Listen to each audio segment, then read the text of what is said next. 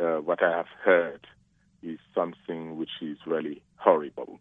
And I wish this will never be repeated. I can tell you, for instance, one of the refugees who is a woman about uh, 35 years old.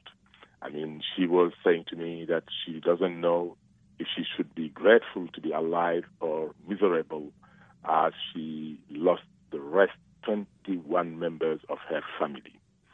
She told me that the army killed the men at once and took them, the woman, inside the house, kept them as their hostage. And uh, they raped many women by dragging them out of the camp. And later at night, they put fire on the house. And most women died in their sleep, and a few of them ran outside, crossing dead bodies on the open field. She kept running with burn wounds on her body uh, towards the dark forest.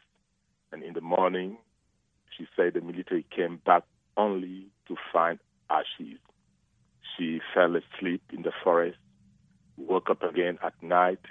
She kept walking through the hills, and seven days passed with no food, water, and medicine. She couldn't even spare a moment to grieve for her lost family.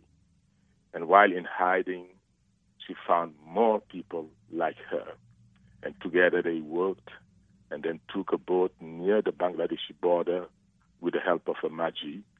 And then they reached the Balukhali border and they were quickly rushed to the medical camp.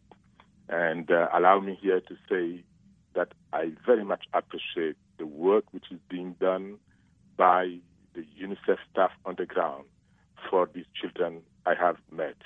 These children who some of them are still carrying wounds. I can tell you, for instance, the images of this uh, young boy who received a bullet on his penis. I mean, this is simply horrible. I haven't seen such a level of barbarity